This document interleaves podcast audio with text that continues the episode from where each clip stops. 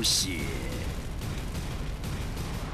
我今天要讲的呢，是发生在我一个好朋友的身上的故事。那那时候他才是刚出社会，那身上没有多少钱，哎，刚好被被他找到一个，就是他觉得就是环境也蛮干净啊，然后感觉也蛮舒适的房子。因为搬进去打扫很累嘛，所以晚上他就准备要呼呼大睡。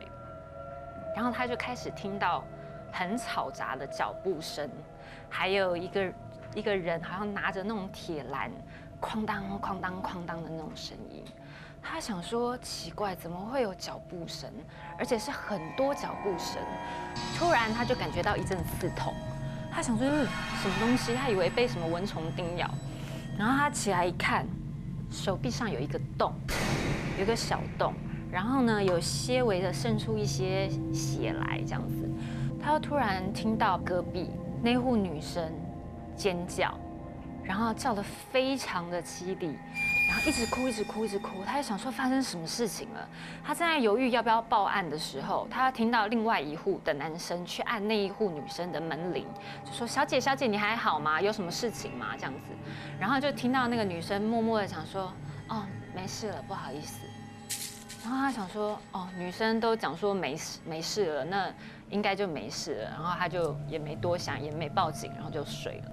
结果他隔天起来的时候，经过他的邻居，就是那户小姐的门，就看到他提着行李往外走，他就多嘴问了一句说：“哎，小姐啊，你昨天是发生什么事情啊？你今天怎么这么急着就要搬走？”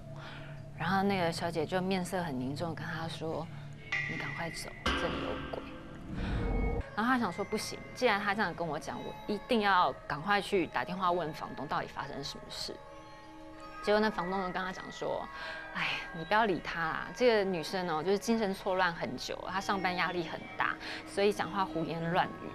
他也跟他讲说，你不要忘记哦，我们是有签约的哦。如果说，嗯，你现在反悔的话，我就要没收你前几个月的租金，这样子。那晚上呢，其实他睡得非常的不安稳，他一样听到了脚步声，但这次这个脚步声是在他的房子游走。”非常非常多的脚步声，而且脚步声的声音越来越清晰，就可以感觉好像有一群人就在走向你的感觉。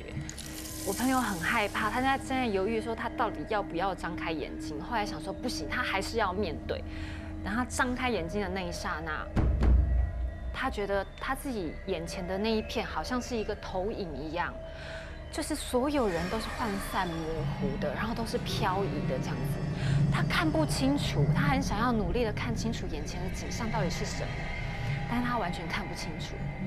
突然，他看到了两双脚，就是慢慢的走到他的床沿边，然后用力坐下来，就这样瞪着他，手上拿一个针。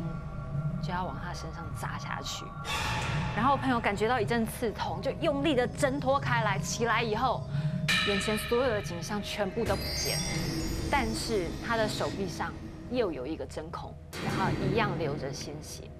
那我朋友他就想说，这间房子就是有问题啊，那你怎么还可以收我的租金？他就要去找那个房东理论，然后说你的房子有问题。结果那个房东就是打死不承认，说没有任何的问题，除非你找到证据。那我朋友就很不服气啊，他就去呃警察局问，就说，嗯，我现在住的这个地方有没有以前发生过什么事故？后来他查了很久，才借由警察的口中知道说，其实那一间其实之前是一间老诊所。那这个诊所呢，医生是一个庸医。那他专门就是因为便宜嘛，就会有很多就是未成年少女啊，要去堕胎的啊，或者是说呃没有钱看病的老人家去那边给他治病，结果很多人都死在那间诊所里面，所以它里面的冤气很重。那这个庸医呢，其实现在已经被抓出去关了。那这个房东呢，就是我朋友那个房东，就是那个庸医的儿子。小姐，那这一小姐呢？呃，她她的爸爸现在大概是七十岁左右，六七十岁。可是她的爸爸呢，一直都是那种风流倜傥，在外面很会交际，很会玩，然后也很爱打扮自己，也很独立，也很会赚钱的一个这样子的一个个性的人。可是呢，前一阵子他爸就突然间就完全变了一个人，啊，这样心神不宁，然后谁要害他这样，你知道吗？有一天他出门的时候呢，就开车就撞死人了，撞死一个女的，撞死这个女的以后呢，他爸就是开始更紧张、更害怕了，你知道吗？而且他在撞死人的那天，刚好是他老婆的忌日，刚好是对年。有一天他就跟他爸说问他爸说：“爸，你为什么变成这样？你你到底是不是还有什么别的事情？”他说：“他那天撞死人是在他。”妈妈忌日那天撞死人的时候的前两天，其实他就做了一个梦，做什么梦呢？他在梦里面就一直有人说回戏啦，回戏啦，这样子哦，很凶的，就是要他死。有两个声音，一个是男的，一个是女的。那他听不出来这个声音是谁，可是就一直有人叫他死，所以他就那两天就开始心心神不宁，所以他才出了车祸就撞到别人，那又撞死了人，他就更害怕，所以就越来越严重这样。那他女儿想说不行啊，他爸爸以前是这么开朗的人，现在变成这样，哈，这个再这样拖下去好像也不是办法。那这个这个叶小姐不知道该怎么办，就朋友就跟他讲，就叫他去找陈老师问看看，说这个事情应该怎么处理，什么什么什么的。好，他就跟他爸爸两个人就找到了陈老师那边，他问事单就写，呃，车官跟官司这样的，就写了这两件事。陈老师看他一看，哎，这个爸爸的后面为什么跟了一个女的？而且这个女的怨气非常重，你知道吗？那陈老师就说：“我看到你的后面有一个女的，而且她怨气非常重。”啊，那爸爸就说：“啊，对对对对，我前前几天我就是撞死了一个女的啦，这应该是她了，这是对不起我。你跟他说我也不是故意的，哦，我那天也不知道为什么精神恍惚，我就就就撞到她了，我真的不是故意的，请她原谅我，我会负责。什么什么什么什么讲？啊，讲完以后，陈老师就说。”又看看这个女的，然后就说：“他说她是你太太，不是他撞死的那个女的。他后面那个 怨气很重的女生是这个他的太太，就是 A 小姐的妈妈，就对。你的太太说你太绝情了，无情无义这样子。然后他女儿就不得已啊，只好开口说了。他说：其实我妈妈是癌症死的，哈，我妈妈被医生检查出来说是癌症，只剩三个月生命的时候。”我爸并没有去医院陪她，哈，就是还是他过他的快乐逍遥日子这样子。我妈往生不超过一个月，我爸就办喜事娶了他的新老婆，不超过一个月哦，就娶了这个新老婆。他那一天，我妈妈的香炉就化了啊。就烧起来，就烧光光了。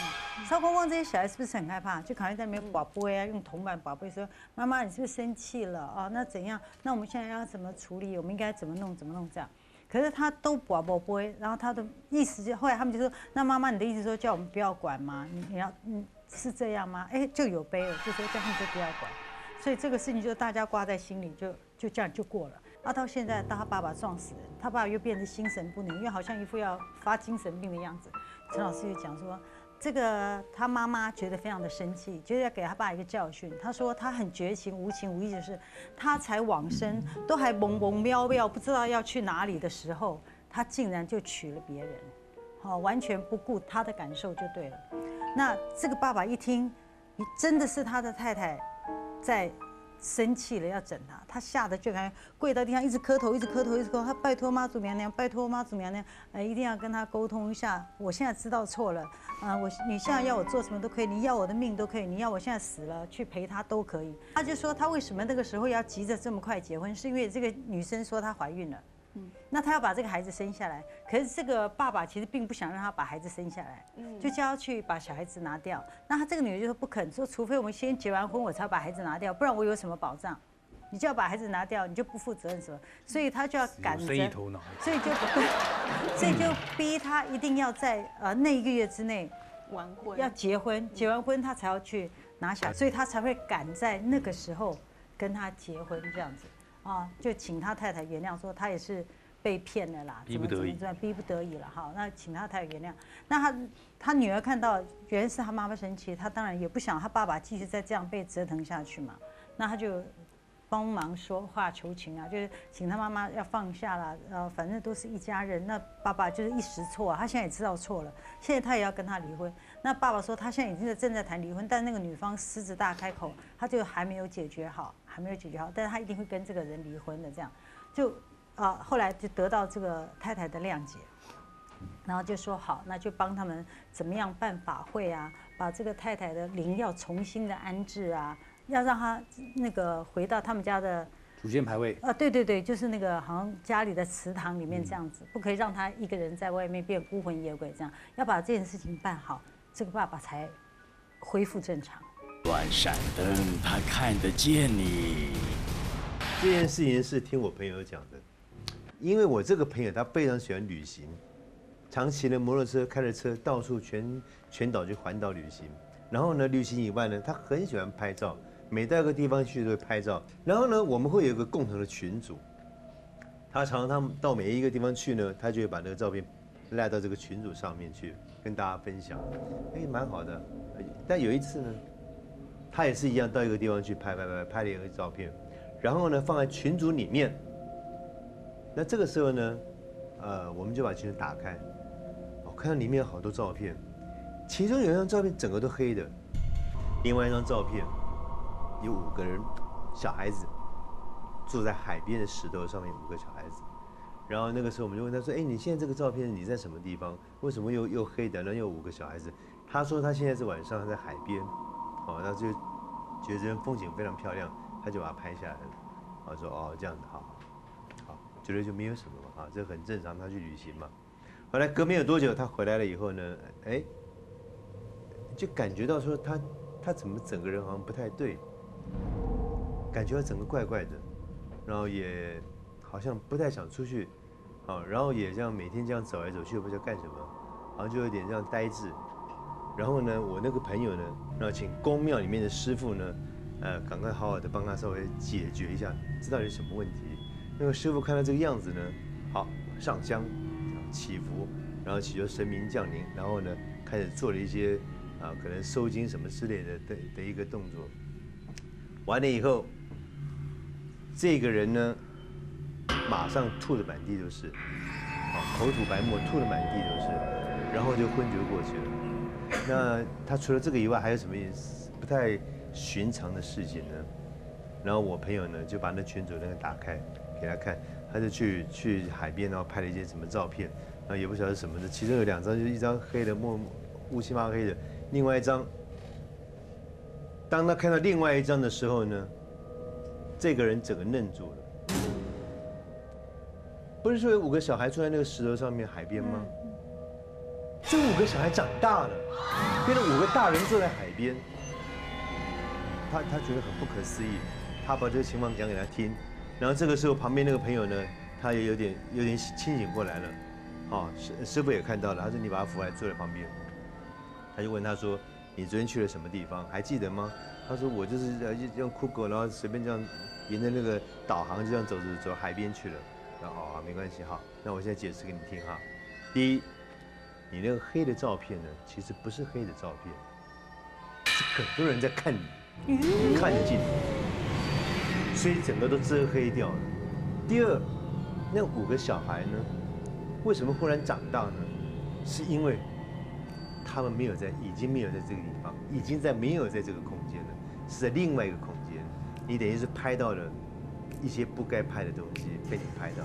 摄影机就摄影，所以有时候睡觉的时候千万不能拍，哦，这个是不太好的，所以也不要乱拍，哦，这是有一些禁忌在的。然后他问他说：“你去那个地方，可不可以再带我们去一次？”结果他们照这个导航走走走走走走走。他说海边嘛，对不对？沿路风景非常漂亮的海边。结果呢，沿路风景呢都是草木，然后都是那个，呃，非常荒凉的地方。原来去到最后呢，那个地方是个坟场。他昨天去的地方是一个坟场，然后他以为是海边，然后就在那边拍照。他所拍的地方。我我想大概我也不用解释，大家都应该知道是什么了哈。所以呢，在晚上呢，切记千万千万不要随便乱拍照，记得。